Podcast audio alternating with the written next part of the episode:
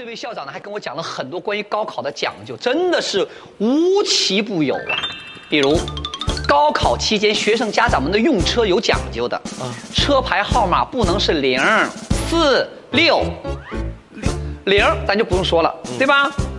四呢读起来像死，嗯。六呢跟那个落那个音有点同音，意味着高考落榜。七呢可以有，但不能有八。因为什么呢？七上八下。我说至于吗？那万一准考证号码就是零四六八，在家不得昏过去啊？还有一种说法，说开车的师傅最好是属马的，为什么呢？口才好，叫做马到成功。说起来，不还有马失前蹄的吗？对呀，对吧？还还有五马分尸呢，